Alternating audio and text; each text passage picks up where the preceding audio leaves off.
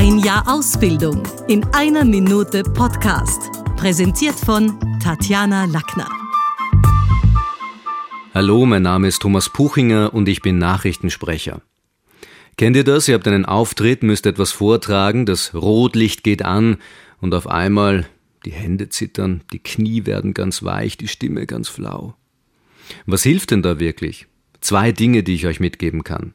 Das eine betrifft die Haltung und die wird sehr oft unterschätzt. Also stellt euch mal schulterbreit hin, ein Fuß weiter vorne, Schultern zurück, Nacken gerade und ihr werdet merken, wie auf einmal eure Atmung wieder zu fließen beginnt. Das wird oft unterschätzt und es hilft vor allem auch sehr eurem Selbstvertrauen.